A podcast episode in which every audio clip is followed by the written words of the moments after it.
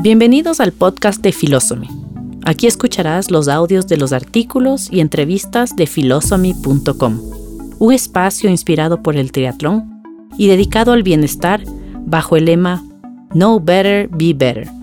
Soy María Luz Arellano, creadora de Philosophy, mamá de cuatro hijos, empresaria y apasionada del triatlón, el bienestar y la salud. Hoy te invito a explorar mi dimensión triatleta con el tema Clearwater, a propósito de las fechas, los números y un campeonato mundial. ¿Cómo pueden días cualquiera convertirse en fechas importantes? Por el hecho de que aquel día sucedieron cosas que te cambiaron la vida, que te marcaron, y a partir de eso, una parte de tu realidad, una parte de ti, sufrió algún tipo de modificación. A veces escogemos esa fecha. Otras veces, esos días son aquellos en los que las cosas tenían que ocurrir.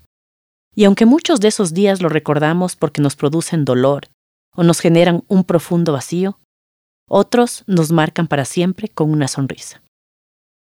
Es que algo importante sucedió aquel día, y tu instintiva y auténtica manera de asumirlo y de somatizarlo será el resultado de lo que ahora ves en tu presente, y será la base de muchas cosas que decidirás en el futuro.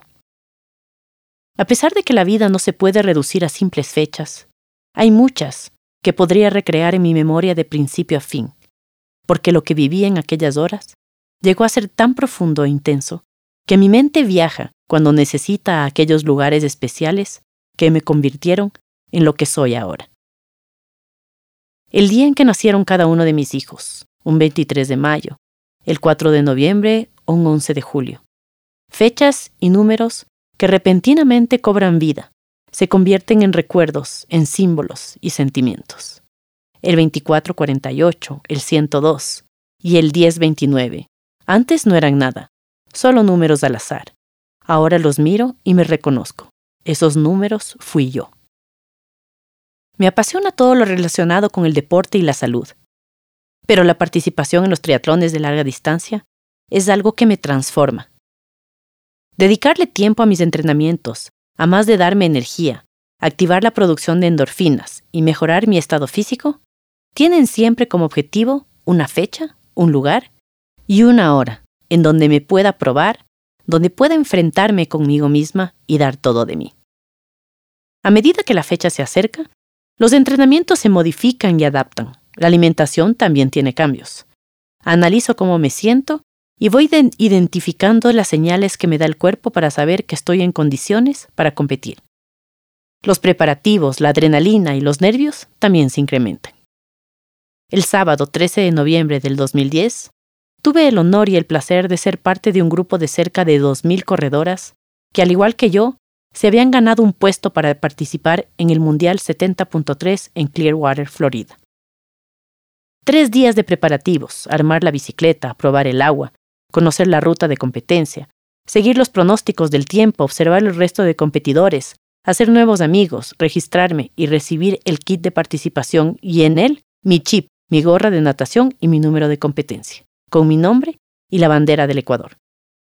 Ver mi bandera en el número y saber que la iba a llevar durante toda la competencia me emocionó profundamente y a la vez incrementó mis nervios. Repentinamente me sentí con algún tipo de deber, con un gran compromiso. Me encontré ahí junto a 79 mujeres de mi grupo de edad, de las nacionalidades más diversas. Estados Unidos, Canadá, Inglaterra, Sudáfrica, Australia, las mejores del mundo en mi categoría. Escuchaba sus conversaciones, sus logros, sus múltiples participaciones, sus tiempos. Mi primer pensamiento, ¿qué hago aquí? Son las mejores del mundo. Voy a llegar última.